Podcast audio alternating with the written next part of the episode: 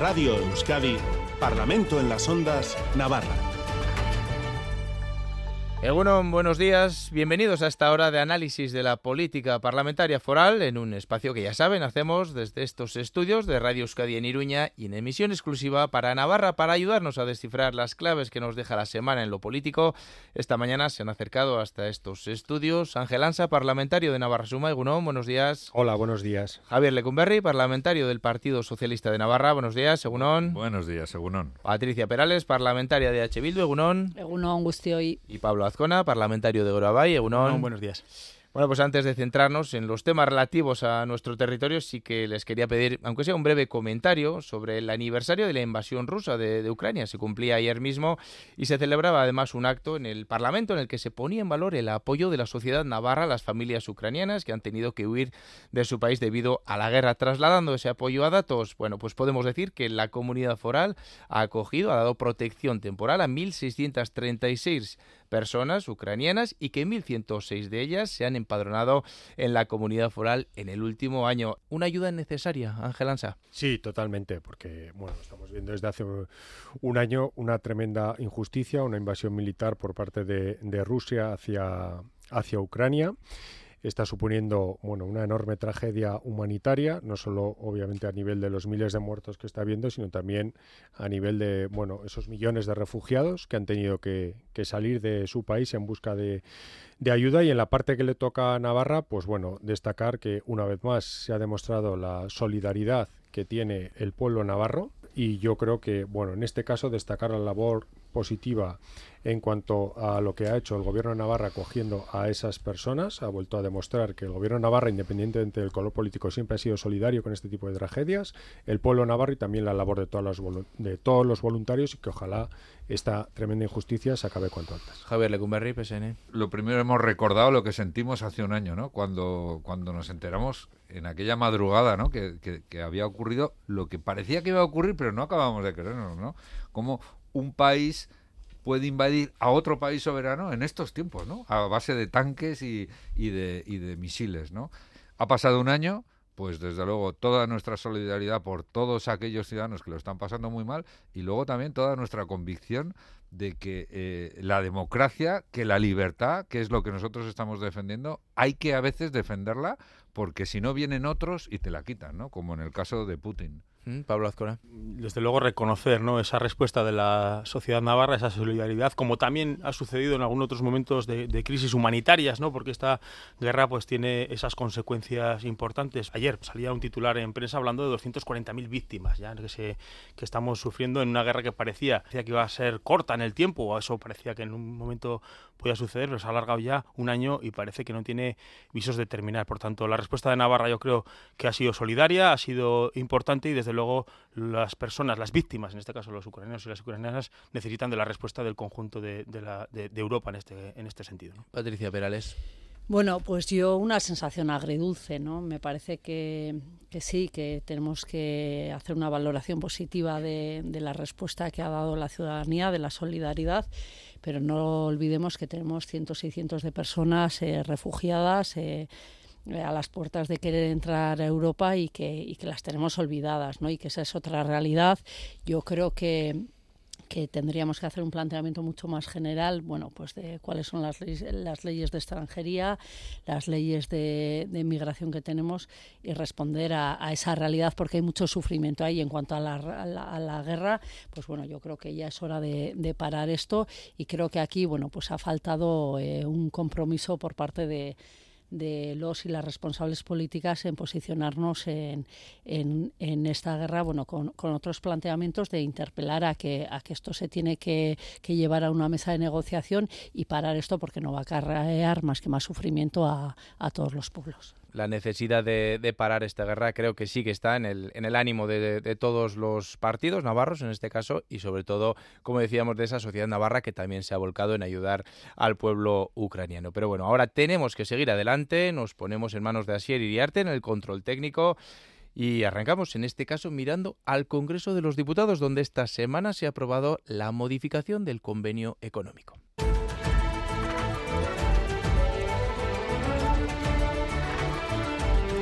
Parlamento en las Ondas Navarra, con Aitor Pérez. Se trata ni más ni menos de hacer efectivo el respeto al marco, a las reglas que eh, nacieron y que surgieron de ese pacto común que implica la Carta Magna.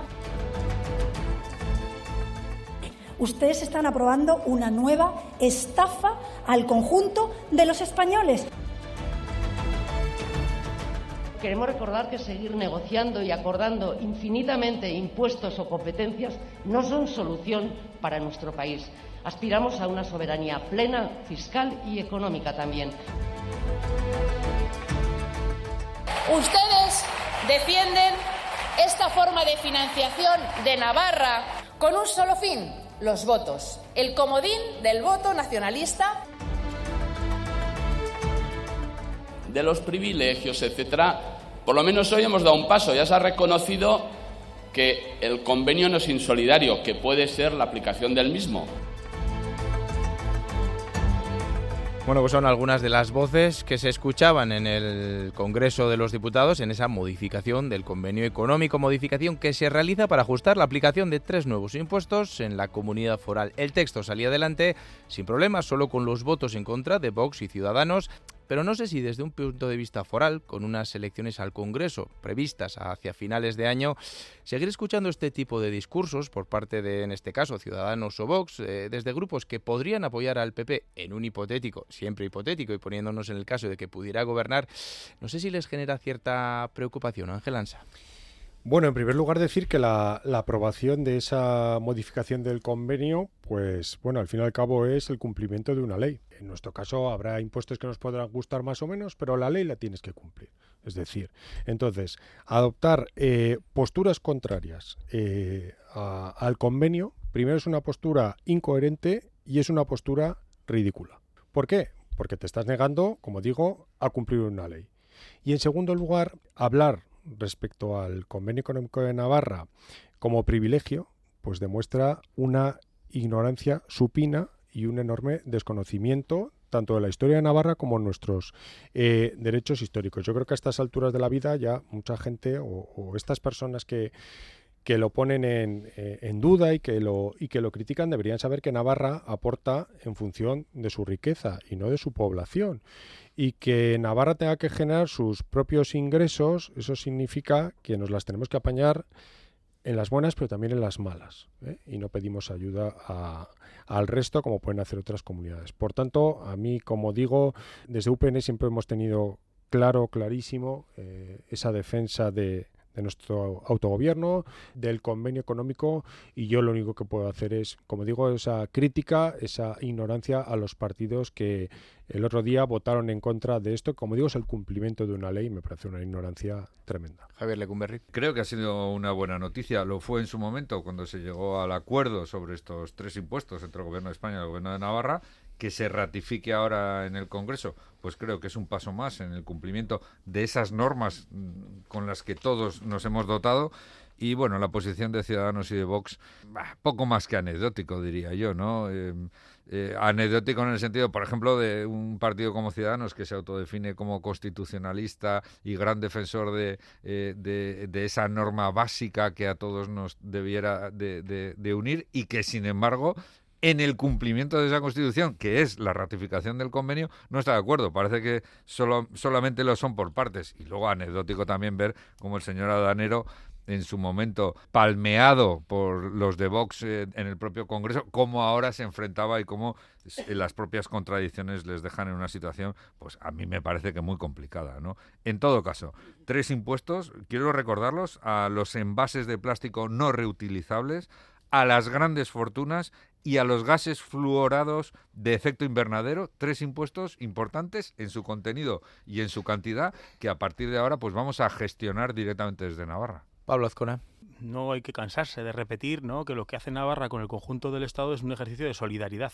Yo que ya lo ha dicho algún compañero en esta misma tertulia, cuando aportamos, como digo, por encima de lo que representamos desde, desde el punto de vista eh, poblacional y cuantitativo en ese sentido en el conjunto del Estado, aportamos de una forma solidaria al conjunto del Estado. Esto es un debate importante porque es totalmente opuesto al marco en el que eh, las derechas y a veces también eh, ciertos eh, varones territoriales ¿no? del Partido Socialista acaban intentando transmitir, ¿no? que son esa especie de, de bueno, dicen directamente privilegios ¿no? de, de, las comunidades forales, en este caso de la comunidad foral de Navarra, conforme a esto. ¿no? Por tanto, primero, un ejercicio de solidaridad y segundo, preocupa, tiene que preocuparnos esta postura de estos partidos políticos que aspiran aspiran a formar una mayoría en torno al Partido Popular para gobernar eh, el conjunto del Estado. Y esto nos tiene que preocupar porque, porque no están siendo, no andan con tapujos. Están diciendo directamente algunos de ellos que hay que eliminar ¿no? esto.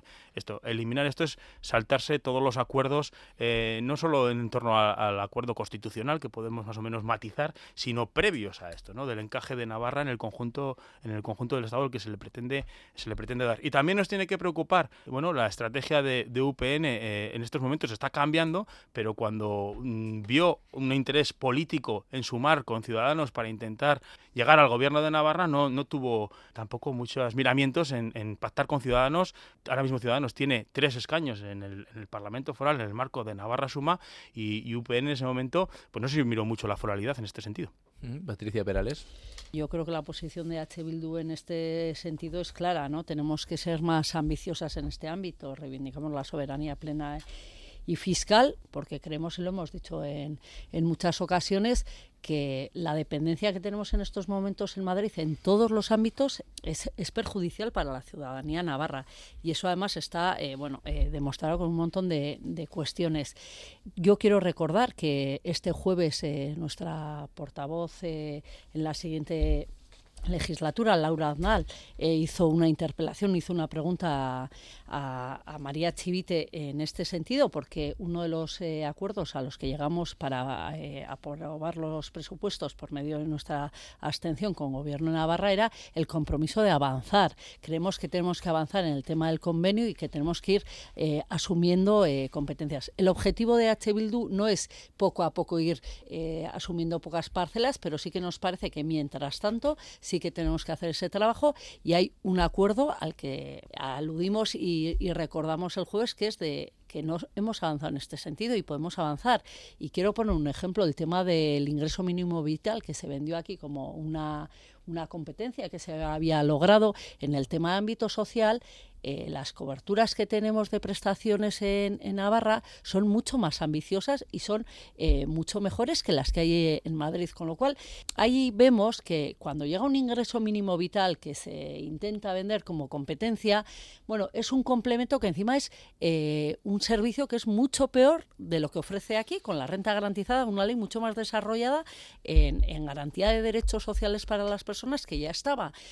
Aquí tenemos nuestros desarrollos mucho más desarrollados en algunos ámbitos, con lo cual lo que nos corresponde es ir asumiendo y tener cada, vez más eh, competencias en todos los ámbitos, porque eso es beneficioso para eh, la ciudadanía navarra. Y aquí se ha recordado ese porcentaje que damos, que nosotras desde H. Bildu lo hemos criticado en muchas ocasiones, eh, bueno, habrá que revisarlo porque creo que, bueno, todo eso que aportamos más a, España, y no es privilegio, es que son nuestros derechos, y es nuestra capacidad, esa capacidad y esa ambición a renegociar toda esa aportación, eh, bueno, va a repercutir en el beneficio de las personas navarras y eso es lo que nosotras eh, reivindicamos y defendemos. Hablando de competencias, eh, bueno, en el Parlamento precisamente, la presidenta María Chivite se refería a esa tan mencionado, tantas veces mencionada competencia de tráfico que parece no está tan fácil. Está siendo complicado, es verdad que bueno, pues hay cuestiones técnicas todavía por dilucidar, pero que nadie dude de la voluntad. No es una cuestión de discurso, es una cuestión de hechos. Tenemos dos competencias que no teníamos la legislatura pasada y esperemos, y en eso estamos trabajando, para concluirla también con la competencia de tráfico. Eh, no sé qué está pasando. ¿Por qué creen que, no llega ese acuerdo entre gobiernos, en este caso relativo a la, competencia de tráfico, eh, Javier Lecumberri?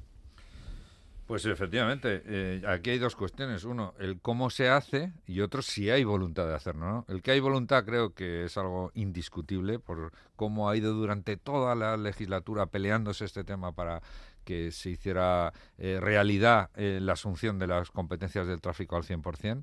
De igual manera que se han conseguido otras competencias que no se tenían y en otras legislaturas que no se han podido eh, obtener, es evidente que esta es una competencia compleja. Estamos hablando de tráfico, estamos hablando de muchos agentes, de una cuantificación de cómo, a través de ese eh, convenio que tenemos Navarra y, el Estado, de, cómo se cuantifica y cómo se computan todos esos eh, costes. No es posible que estemos pagando 100 por unos servicios y asumamos esos servicios y nos cuesten 150, ¿no? Evidentemente la cuenta nos va a salir mal, ¿no? Yo creo que está ahora mismo el gobierno de Navarra peleando por los intereses de los navarros y porque esas cuentas se hagan bien y porque salga una cuestión eh, proporcionada.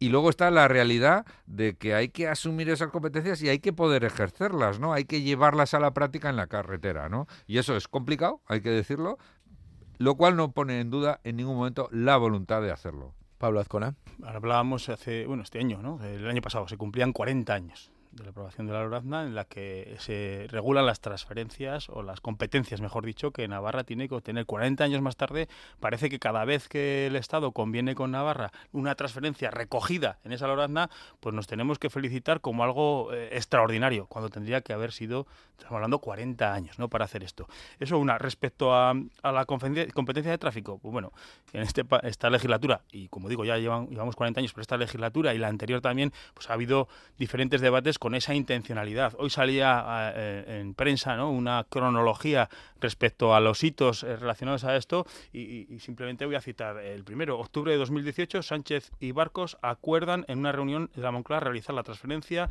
el traspaso de la transferencia antes de que acabe la legislatura anterior. El último apunto a esta cronología, no voy a repetir toda, es diciembre de 2022. Arasti, el delegado del gobierno, admite que hay dificultades, pero espera que se haga antes de finalizar del año, el año, pasado.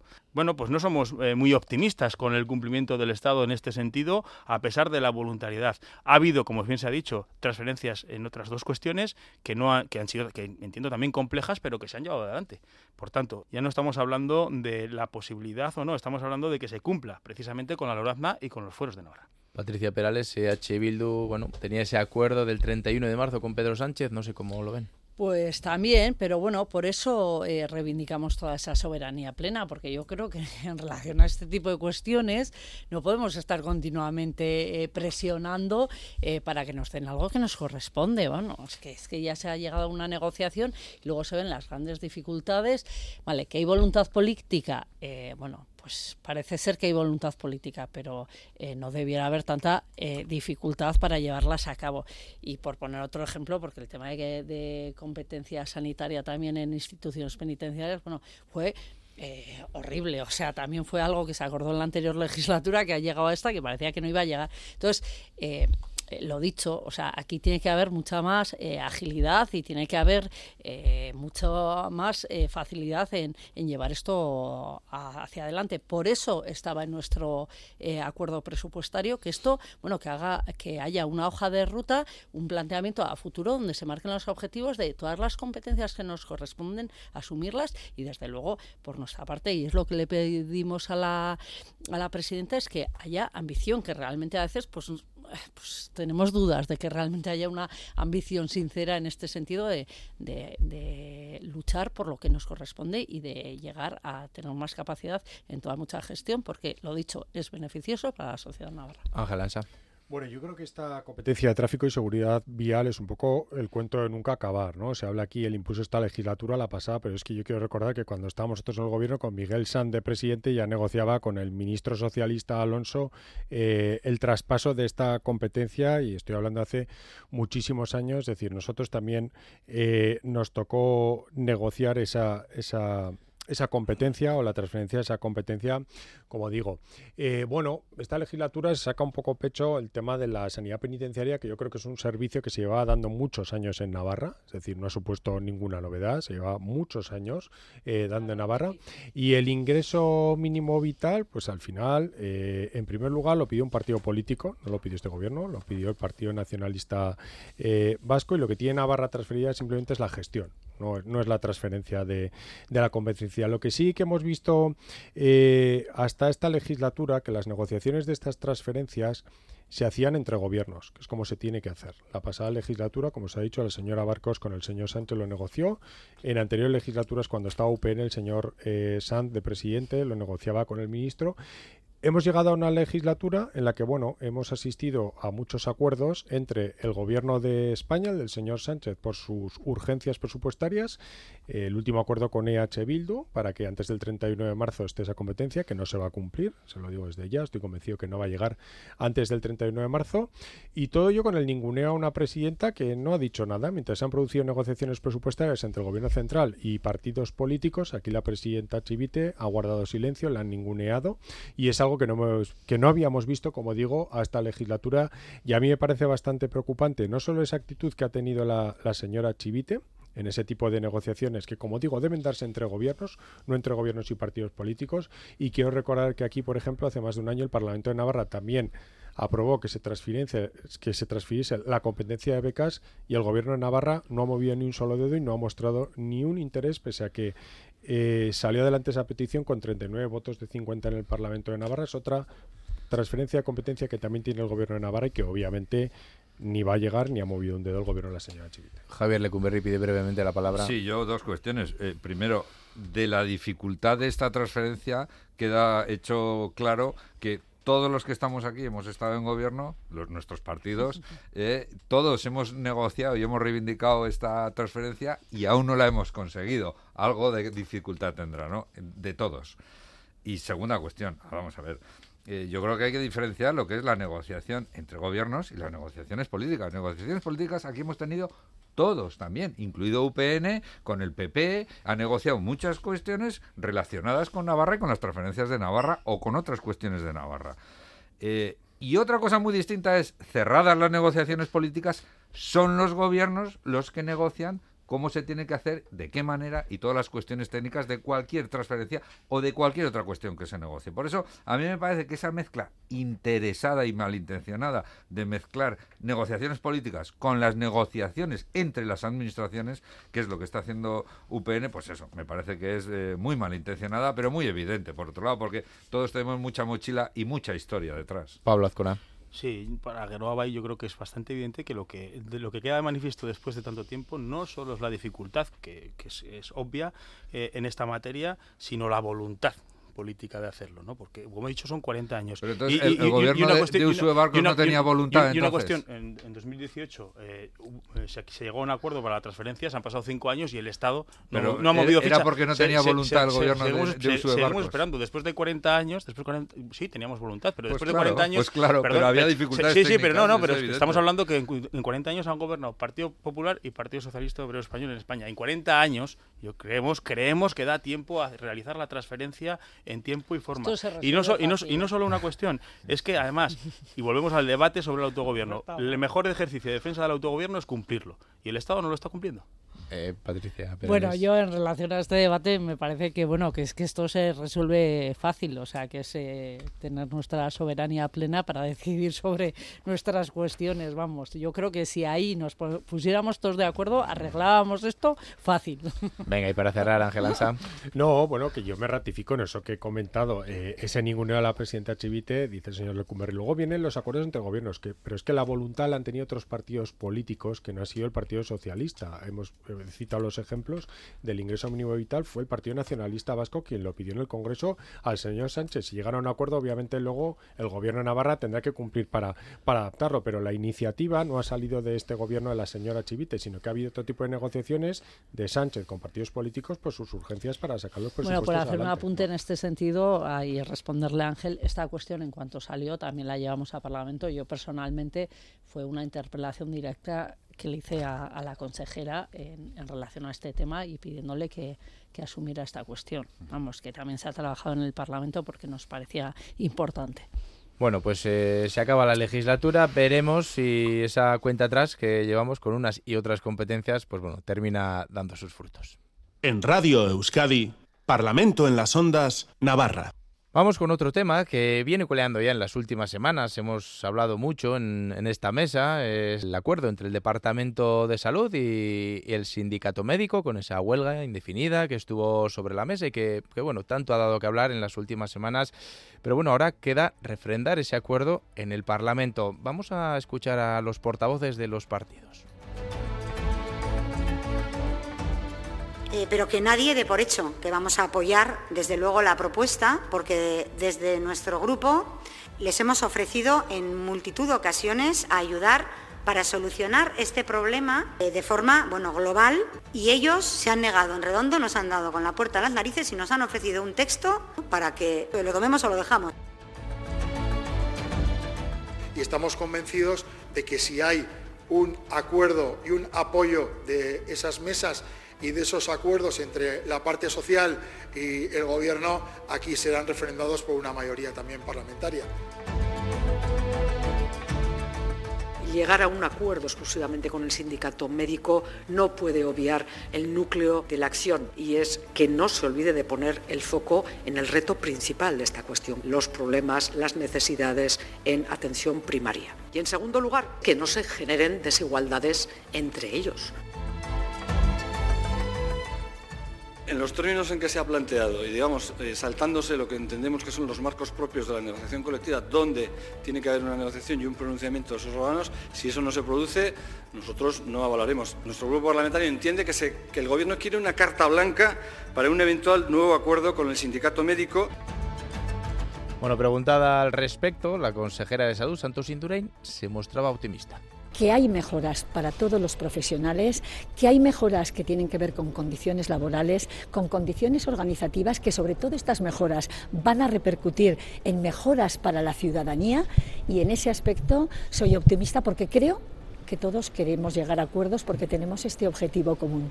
Javier Lecumberri, no sé si comparte ese optimismo de la consejera o, o si todavía queda mucho por hablar. Bueno, la consejera es optimista, me parece importante que lo sea, pero desde luego este es un tema, eh, pues es un tema con mucha complejidad, ¿no? Eh, una huelga que ha durado pues demasiados días, que ha tenido a muchos ciudadanos pues eh, afectados.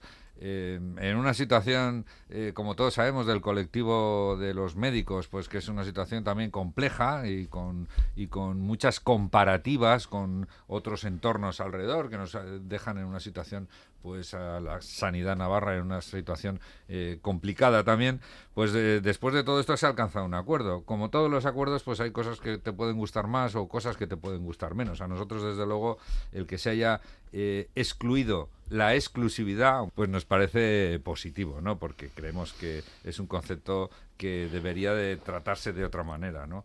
En todo caso, es el acuerdo al que han llegado, es un acuerdo que resuelve un problema, o al menos así lo dicen las dos partes, y el Partido Socialista en principio lo que va a hacer es respaldar este acuerdo, respaldarlo parlamentariamente e intentar que salga adelante. Ángel Ansa, eh, una vez analizado ese documento, Navarra Suma decía, no den por hecho nuestro sí. Bueno, es obvio que, que aquí hay un, un problema mucho más grande, es un problema estructural. Eh, aquí se ha producido un enorme deterioro del sistema sanitario público navarro. Lo conocíamos, por ejemplo, la semana pasada cuando veíamos en ese barómetro sanitario eh, cómo ha bajado al séptimo puesto, por mucho que, en el pleno del pasado jueves pues la consejera Indurain pusiese una serie de, excusas a la pregunta que le hizo a mi compañera la, la señora Ibarrola. Es una realidad que ha habido un deterioro, que hay un problema mucho mayor y que se requieren medidas mucho más profundas. Dicho esto, bueno, en primer lugar, como bueno, hemos escuchado, ya dijo mi compañera la señora Álvarez el, lunes pasado, a nosotros no se nos invitó a esa reunión que tuvieron el lunes por la tarde, por lo tanto, eh, cualquiera de los representantes que está aquí tendrá mucha más información que, yo. Yo lo único que puedo decir es que nos han enviado parte de la información por correo, no toda la información, es decir, nos falta todavía eh, bastante documentación por, por recibir y cuando la tengamos lo valoraremos porque como digo, no tenemos toda, toda la información. Lo que sí que puedo decir es que nosotros eh, en muchos momentos, y en este también, le hemos tendido la mano al Departamento de Salud para tratar de negociar otras medidas como digo, no solo esta en particular, sino otras muchas más que creemos que necesita el sistema público sanitario. Y la respuesta del gobierno ha sido dado darnos con la puerta en las narices. ¿Geroabay tiene decidido su voto? Ya venimos con este debate alertando de que, de que las urgencias no van a dar solución a, los problemas que tiene eh, el conjunto de la sanidad pública en Navarra y que, que es así. ¿no? Podemos, eh, desde luego, citar la complejidad de la pandemia, pero que están siguiendo aumentándose, por ejemplo, lo más significativo y cuantitativo, ¿no? y lo que se pone a veces el foco, eh, por un lado, estamos muy preocupados con la atención primaria, pero el número, por ejemplo, de, de las personas que están en lista de espera, ¿no? que va creciendo y va creciendo y va creciendo y prácticamente se ha duplicado en, lo que va de legislatura. Por tanto, estamos ante una, una, necesidad de solución estructural, que las urgencias no van a solucionar esta situación y desde luego respecto a esta cuestión concreta, eh, yo creo que hemos sido claros. Eh, no podemos llegar a, a, una, a, un, a una especie de solución a una situación concreta generando otras desigualdades con otros colectivos, esa número uno. Y dos, a falta de, evidentemente somos conocedores de la terminología del acuerdo, vamos a decir, eh, concreto, pero faltan los informes del gobierno, la cuantificación específica y, bueno, pues lo que eso también conlleva en otras áreas, también de la sanidad pública, para poder esto. Lo que estaremos desde grado, y lo hemos dicho desde el principio, es en la búsqueda de la solución y con un objetivo absolutamente claro, el refuerzo de la sanidad pública de Navarra. Patricia Perales. Bueno, pues eh, ya hemos oído a, eh, Adolfo Arez, que el lunes tuvo oportunidad de hablar de este tema y lo hemos dicho alto y claro. O sea, nosotras estamos dispuestas eh, a trabajar y a probar algo que sea beneficioso para todo el personal sanitario y nos preocupa la negociación que se está hecho, primero porque eh, se pasan por alto los marcos de negociación, como eh, bien hemos criticado. Está la mesa general, que no se llevó este tema, y también eh, que fue el viernes pasado, y la mesa sectorial el martes pasado también, en la cual esta cuestión pasó por alto. O sea, eh, creemos que, o sea, la, actitud del Departamento de, Sanidad en este sentido es eh, muy, muy criticable, porque, o sea, los marcos de negociación son esos, siempre han sido y hay que respetarlos, porque hay que hacer un planteamiento general y se está eh, negociando con una parte, que es el sindicato médico, entonces se está haciendo una negociación parcial que nosotras no compartimos. Y bueno, aquí encima de la mesa se ha puesto el tema de de la exclusividad que está recogido. Pero bueno, eh, con la información que tenemos eh, nosotras hasta ahora, eh, si no ha habido acá cambios, había un preacuerdo con el sindicato médico y aquí se mantenían vivos un montón de reivindicaciones que, que no se han zanjado y una era la exclusividad, estaba también el tema de los 400 euros, que parece que les resulta insuficiente, porque nosotras insistimos, igual hay que hacer mejoras salariales, pero no es la panacea ni va a resolver los problemas.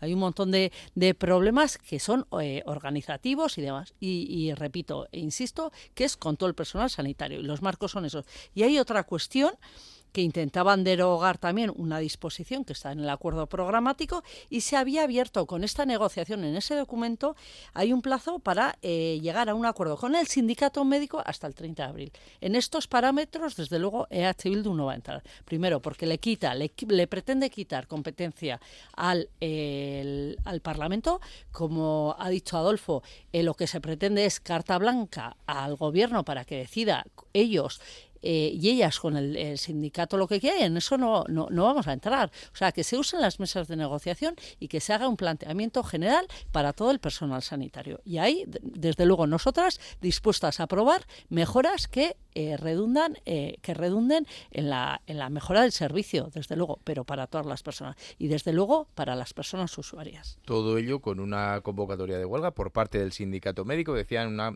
convocatoria de huelga em, de forma de garantía para el próximo 15 de marzo, en, el caso de que no se cumplieran esos esos eh, bueno esos acuerdos. luego además la intersindical en el sector sanitario también ha convocado otra otra huelga para el 23 de marzo y este mismo martes 28 de febrero 4.000 profesionales de enfermería y, fisioterapia pues están también llamadas a la huelga por el sindicato SATSE. Eh, el hecho, si el Parlamento le diera, no le diera luz verde a este acuerdo, Ángel Ansa, todavía se podría complicar la cosa mucho más en este mes de marzo. Bueno, eh, es obvio que, sí, ¿no? Pues porque al final si no se llega a un acuerdo con, con los médicos, bueno, que al final yo creo que son eh, el pilar más importante del sistema sanitario, pero eso no significa que no haya otros trabajadores que también son fundamentales en el sistema sanitario, como pueden ser también las enfermeras. Yo comentaba la semana pasada y lo vuelvo a, recordar hoy. Eh, estamos aquí hablando del Departamento de Salud, pero yo creo eh, que quien se ha equivocado en este tipo de negociaciones ha sido el departamento de, del señor Remírez desde la Dirección de, Función Pública, porque ha ido, eh, con los problemas que han salido, ha ido negociando y, poniendo parches. Me explico. Eh, primero, cuando hubo todo el problema de policía foral, eh, parecía toda la legislatura que no se podía, que no se podía, que no se podía desarrollar el reglamento y ahora de repente nos encontramos que, que ya hay disponibilidad presupuestaria, que se va a poder hacer, no sabemos en qué momento llegó esa autorización, pero por un lado. Por otro lado, con los médicos, se tentan los médicos, claro, el resto del personal sanitario salta y dice, porque esto sí y a mí no. Entonces, yo creo que haya habido un, un error en la negociación que se tiene que haber hecho eh, global desde, desde el departamento de, del señor Remírez y ahora bueno pues tiene una serie eh, vamos a llamar de incendios que le van eh, surgiendo y al final se está viendo que bueno esas urgencias de que queda pues un mes de un mes de legislatura entonces hay muchas prisas y hay problemas mucho más serios, eh, como digo, por ejemplo, en el ámbito de la salud hay problemas que no se van a solucionar cuando acabe. Aunque, aunque lleguen a un acuerdo en esta parte con, los médicos, eh, se va a quedar un sistema sanitario que ya hasta la próxima legislatura no se van a poder afrontar los graves problemas que tiene. Javier Lecumberri. Bueno, los graves eh, problemas que tiene el sistema sanitario no vienen de ahora ni de hace dos años, ¿no? En todo caso, la pandemia y, lo que esto ha supuesto a la resistencia del propio sistema lo ha podido debilitar, ¿no? Pero yo creo que es importante eh, poner aquí en contexto cuál es la situación. O sea, aquí estamos en una situación en la que o tenemos un acuerdo o no tenemos un acuerdo. Si tenemos un acuerdo con los médicos, solucionamos un problema gravísimo, que es la huelga indefinida que se está teniendo con la repercusión que eso tiene para los ciudadanos, y solucionamos un problema de la falta de médicos o de que muchos de nuestros médicos están yendo a otros sitios donde creen que tienen mejores condiciones. Si no tenemos un acuerdo o es un acuerdo que no es refrendado por el Parlamento y por tanto no tiene validez, pues tenemos otro problema. Claramente, el problema lo tenemos con los médicos, con la huelga indefinida que van a hacer. En el supuesto de que se llegara a ese acuerdo, vamos a tener otros problemas con otros colectivos. Yo quisiera recordar también eh, colectivos como el de las enfermeras, que han tenido su subida salarial, como hemos tenido, como el conjunto de los funcionarios, que tuvieron a principio de legislatura el reconocimiento de grado más de 90 millones de euros que nos costó a los presupuestos y nos siguen costando, lógicamente, porque eso ha quedado ya en el capítulo 1. Es decir, creo que hay que ver también los esfuerzos que se están haciendo con ellos. Y lo, reconocía el, vicepresidente de gobierno, Javier Remírez, y lo explicaba en el, en el Parlamento este jueves. Eh, me parece que la situación es eh, compleja. Creo que hay que buscar soluciones, aunque no todas las soluciones son al 100% buenas, todas tienen su cara y su cruz, y también lo que sí que pediría es que nadie piense que cuanto peor nos vaya a todos, mejor les va a ir a ellos. Pablo Azcona. Sí, bueno, yo creo que todos y todas, desde luego desde el ámbito político, debemos estar muy preocupados ¿no? con, con que esto eh, pueda ir a peor, ¿no? porque, como he dicho, y, las cifras lo, lo, recalcan, pues estamos en una situación compleja de encrucijada, diría yo, del, del sistema público mm, de salud. Como, también es cierto que, como insisto en el mensaje, que, que poniendo parches para evitar huelgas de última hora y urgencias, pues seguramente lo que hagamos, más allá de solucionar eh, esas cuestiones transversales o del, sistema y quizás ahondar en ellas, ¿no? Y eso tampoco creemos que vaya a ser eh, ¿no? pues lo, razonable. Desde luego, desde Geroa Bay hemos indicado que estaremos en la búsqueda de la solución, apoyar al gobierno en la búsqueda de esas soluciones. Eh, se hablaba al principio de esta negociación de que la exclusividad era algo, bueno, pues eh, bueno, casi innegociable. Eso más o menos, esperemos, se ha reconducido. Mm, parece que se ha quitado del ámbito de la, de la negociación. Esperemos que, que sea así por el posicionamiento político de, varios grupos políticos y en este sentido pues hay margen para seguir eh, negociando, en este caso con los, con los médicos para reconducir la situación. Y para cerrar, Patricia Perales. Bueno, yo es que, eh, sinceramente, o sea, no entendemos el empecinamiento que tiene el gobierno de Navarra en, no acordar las cosas donde las tiene que acordar. O sea, si queremos una, una respuesta eh, íntegra y una solución que sea fundamentada y que sea a, a futuro, O sea, hay que hacer un planteamiento general en las mesas de negociación. O sea, eh, efectivamente, y en eso estamos de acuerdo, que eh, los y las médicas tienen una problemática específica. Pero eso eso no exime que se tenga que acordar eh, a espaldas de, del resto de, la representación sindical del personal sanitario. O sea, lucita aquí grafos que se trabaje y que se pongan encima de la mesa eh, todas las problemáticas, porque quiero recordar también cuál era la petición de los médicos y las médicas, que era mil euros, cuando sabemos que no es una cuestión eh, de salarial solo, no es, que eso no nos va a, resolver un montón de problemas que tenemos en estos momentos. Con lo cual, bueno, pues vayamos a trabajar donde se tiene que trabajar. Y en relación a eso, todas las propuestas que vengan ahí consensuadas en las mesas sectoriales, en la mesa general, desde luego nosotras apostamos por eso y vamos a facilitar, pero no a determinadas cuestiones y acuerdos que vayan un poco, además, con eh, acuerdos también un poco escondidos o con la letra pequeña que no se hace pública. Pero, a eso no vamos a entrar. Permítame recordar que, mm, teniendo razón en todo lo que dice, eh, la huelga la ha planteado el sindicato médico, no la mesa sectorial, y las reivindicaciones se han planteado exclusivamente por el sindicato médico. Es decir, es difícil negociar una huelga con una mesa sectorial que no es la que ha convocado la huelga, o con un colectivo como es el de los médicos, cuando la mesa sectorial no se ha hecho eco de sus reivindicaciones, ¿no? Entonces, bueno, pero la problemática es mucha es general. Sí, no, no, hay una parte que es general y esto tiene una cuestión más profunda que solo la de los médicos. telegráficamente para cerrar. Un breve apunte, en el pleno del pasado jueves la señora Chivite volvió a, decirnos a, nosotros que somos irrelevantes. Yo quiero recordar que cuando el gobierno trajo la modificación del convenio económico, salió adelante gracias a los 20 votos de Navarra Suma, porque sus socios Geroaba y Bildu se abstuvieron y no sé si a la hora de esta negociación, este acuerdo, si no tiene acuerdo con sus socios, después de darnos con la puerta en las narices, vendrá entonces a buscar los votos de los irrelevantes para que esto salga adelante. Bueno, pues veremos eh, un tema que, a ver si se convierten en relevantes.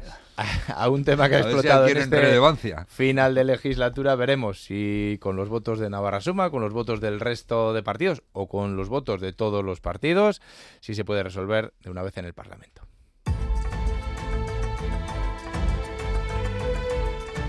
Venga, viajamos ahora hasta el norte de nuestra comunidad, donde hay una palabra que resuena con especial fuerza. Es despoblación, un reto que esta semana desde la Mesa del Pirineo han denunciado que no debe ser a futuro, sino a corto plazo, en presente. Si no se adoptan medidas, nos dicen, el proceso será irreversible. Ollani Arango ha estado con ellos.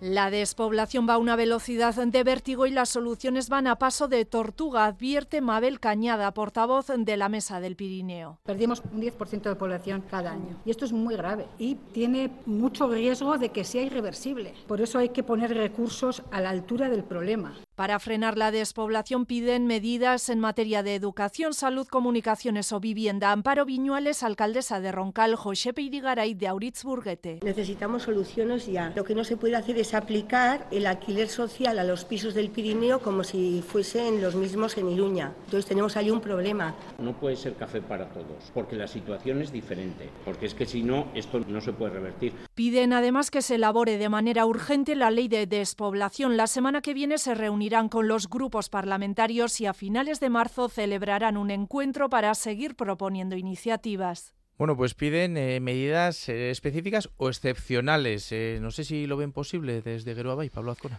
creo que el tema en el Pirineo, desde luego, yo creo que se dio una respuesta política creando la mesa, ¿no? Que es un foro interesantísimo en el cual, eh, por parte de Geroaba y estoy de representante, y que creo que han conseguido eh, uno de sus objetivos, al menos, ¿no? Desde luego, eh, queda mucho recorrido. Uno de los objetivos que era que pensásemos cinco minutos en el Pirineo a la, hora de desarrollar las leyes, etcétera. Y en esto compartimos con ellos que a veces no estamos del todo acertados en esa orientación, pero también tengo que recordar, han puesto un ejemplo de respecto a vivienda, ¿no? Dicen, no podemos tratar el alquiler social igual tal.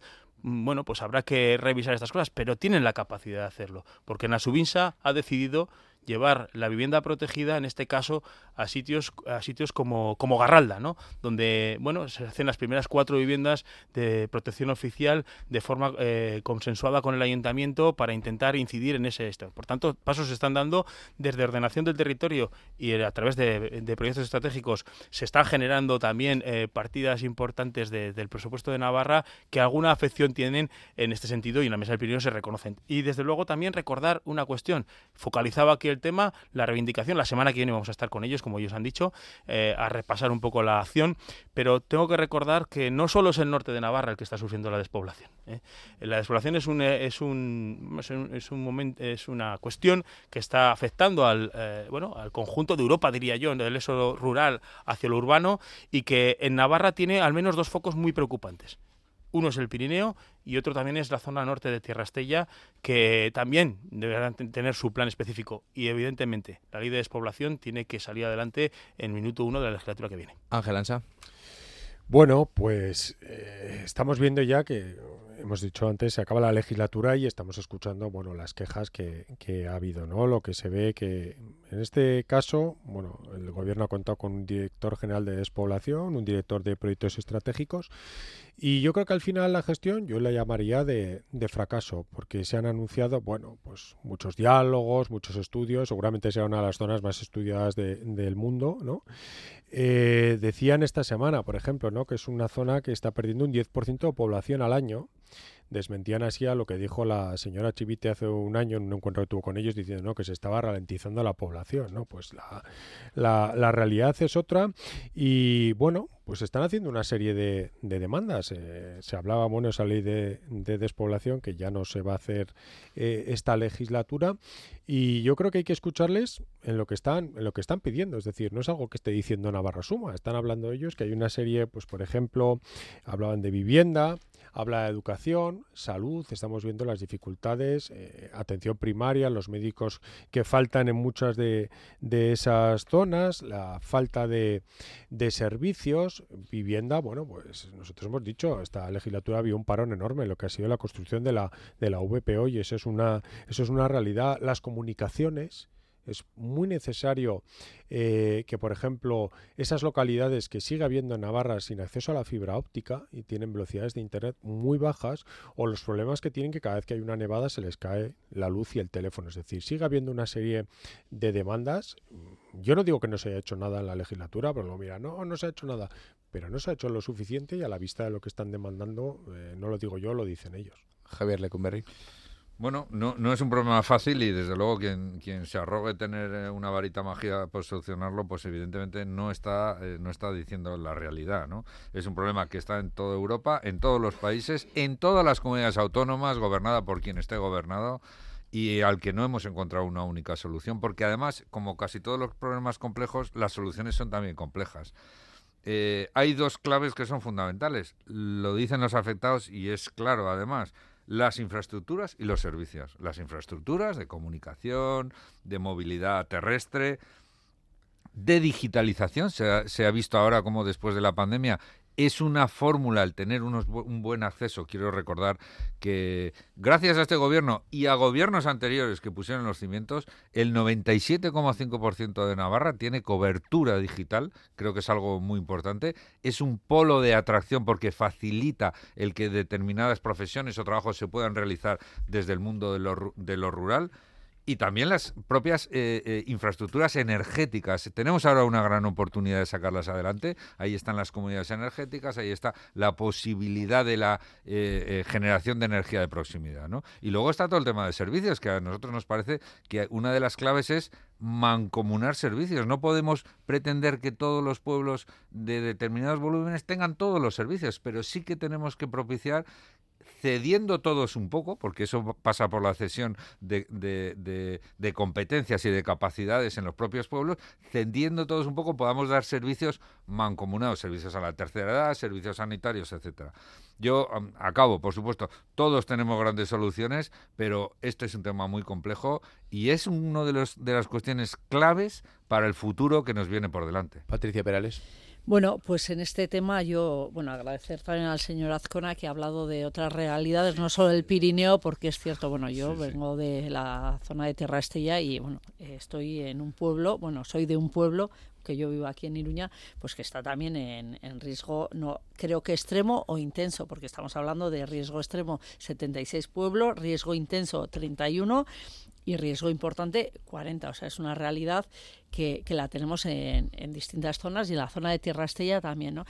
Y en este sentido, bueno, yo creo que esto es consecuencia de una mala práctica política eh, que se ha hecho siempre eh, mirando a las ciudades. ¿no? Y yo creo que ahora ya, como el problema es tan grave, pues nos toca eh, bueno, responder de una manera urgente y no se está bueno, pues acertando con las claves y sinceramente yo creo y ahí sí que le doy la razón al señor Lecumberri, no es fácil porque no es una solución única. ¿no? Y quiero traer hoy a colación, porque ayer eh, viendo los temas me, estaba, eh, me recordó la la petición que nos hizo el otro día un, joven que vino a una sesión de trabajo al Parlamento haciendo unas reivindicaciones para los jóvenes, ¿no? Y, él decía que quería vivir en su pueblo, pero en un pueblo al lado de Irurzun eh, hizo una crítica sobre la red de Internet, decía que, no le funcionaba, con lo cual eh, un chaval que quiere quedarse en su pueblo y tiene grandes dificultades, pues seguramente se vaya. Otro tema es el tema de, los servicios, que es algo claro que hay que hacer unos planteamientos generales de mancomunar, en eso estoy de acuerdo, pero hay que hacer un planteamiento general con todos los departamentos porque se necesitan servicios sociales, se necesitan centros de residencias en las zonas, eh, un servicio de atención domiciliaria, digo, por irme al ámbito social, que es lo que yo más domino, ¿no? Pero también una de las cuestiones que yo veo en, en mi zona es el tema de, del empleo. O sea, la mayoría de, de, las personas que igual muchas hubieran eh, querido y deseado eh, permanecer en, en los pueblos, bueno, sin un empleo, pues al final estamos todas obligadas a salir de ahí. Y ahí sí que hay un planteamiento que, que creo que no se pone encima de la mesa y que habría que ser más ambicioso con eh, todos los planteamientos de los comunales que yo sé que en, zonas de Tierra Estrella están recuperando para ofrecer algo a los jóvenes o eh, que se quieran quedar, porque claro, estamos eh, defendiendo y hay una una tendencia a hacer unas agriculturas o, eh, muy extensivas, con lo cual al final agriculturas extensivas o ganaderías extensivas donde se acumula la capacidad de, o sea, la mayoría del territorio en, en cuatro personas de, los pueblos, con lo cual el resto eh, no tiene nada. Y creo que ahí sí que debiéramos hacer una apuesta también económica. El plan de empleo, yo habla, ayer leyendo sobre este tema, es algo eh, primordial. Hay que hacer otro tipo de, de ofertas económicas, unos modelos que ofrezcan también empleo para toda esa persona que, que quiera quedarse ahí. otra de las cuestiones, ¿eh? no es solo la única. Una segunda ronda muy breve, por favor, que se nos acaba el tiempo. Ángel eh, Ansa. muy breve, al hilo que el ejemplo que ha comentado Patricia, que era el mismo que tenía, era el Lecumberri. En, en el Lecumberri era. Eh, el, la red troncal de fibra óptica del gobierno es verdad que está muy extendida, pero ese no es el cable que luego llega a las casas. Y la realidad es que hay más de 15.000 navarros que viven, por ejemplo, nos decía este chaval otro día, a un kilómetro de ese tubo, pero a él no le llega la fibra óptica. Es decir, ahí sigue habiendo un problema que a más de 15.000 navarros a sus casas no les llega eh, el cable de fibra óptica. Y entonces, una de las soluciones que se hablaba, por ejemplo, para evitar la despoblación, tiene que ser también el fomento del teletrabajo. Obviamente, para el teletrabajo tienen que tener estas, estas velocidades, pero eh, yo conozco casos en Navarra de gente que está trabajando en grandes empresas multinacionales y están haciendo teletrabajo desde su casa y no en Pamplona, ¿eh? en localidades para multinacionales de fuera de Navarra. Es decir, es algo que también se puede, se puede proponer obviamente hay que trabajar en eso y luego pues otras necesidades, como se ha dicho, yo sé que es un tema complejo, pero bueno, habrá que favorecer el tema de, los de los servicios, de, bueno, incentivar, buscar una, una serie de fórmulas y de medidas para que la gente, bueno, pueda vivir en, en estas localidades con estos problemas. Javier Lecumberri. Eh, yo, fíjese, eh, comparto lo que ha dicho el señor Ansa, ¿no? Eh, tenemos ese problema desde el punto de vista de la digitalización, ¿no? De esa milla de oro que le llaman, ¿verdad? ese, desde, el, desde donde lleva, tiene la obligación la administración pública de llevar la fibra, ese último, ese último tramo que depende de las distribuidoras privadas, pues es un tema complicado, ¿no? Porque muchas veces, sobre todo eh, en poblaciones pequeñas, pues claro, eh, la rentabilidad pues es escasa y las distribuidoras se han hecho algunos experimentos y se han incentivado de alguna manera dentro de lo que permite la Unión Europea, que es muy restrictiva con este tema, pero bueno, eso es uno de los temas complicados. Patricia Perales. Bueno, pues yo creo que aquí, bueno, eh, eh, nos lo han dicho, ¿eh? yo creo que la población que vive en estos pueblos eh, ya está diciendo, a ver, esto ya no, o sea, requiere ya de medidas urgentes y desde luego pues necesita una aportación económica importante, pero eso, yo creo que con esa visión integral que aborde todo, el ámbito social, el educativo, el laboral y el tema de vivienda también que lo han comentado. Y Pablo Azcona. Sí, yo lo resumiría en, en dos claves, en dos claves además legislativas que nos toca. Una, y la dicen ellos además, ¿eh?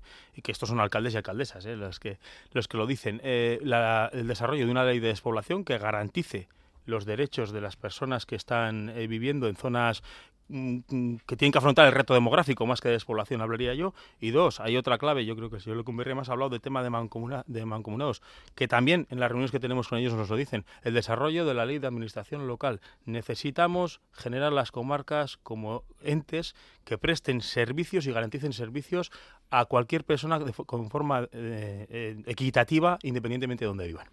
Bueno, pues desde luego que no es un reto fácil y que no tiene una receta única, se ha comentado aquí, pero seguro que será uno de los temas protagonistas de estas próximas elecciones forales.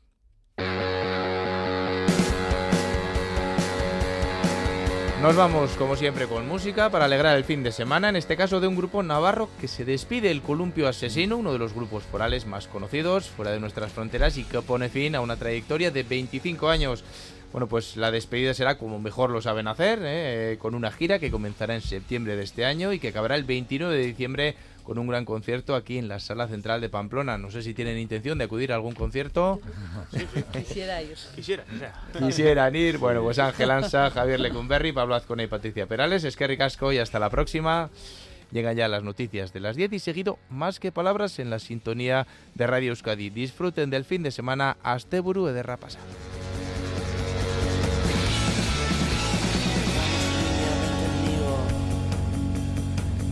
Hoy a divertirnos.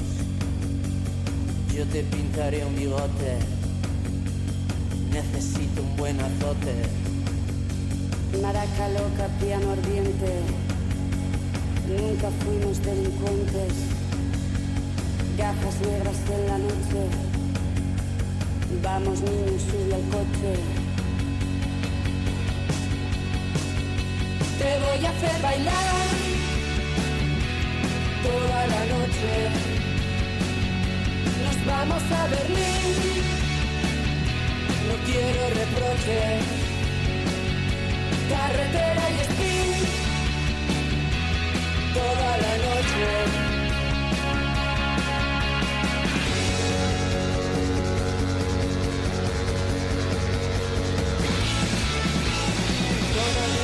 Extraños baños, siempre te gustaron largas, amarga baja, amarga baja. Ni valiente ni inconsciente, es la marca en nuestra frente, amantes en el precipicio.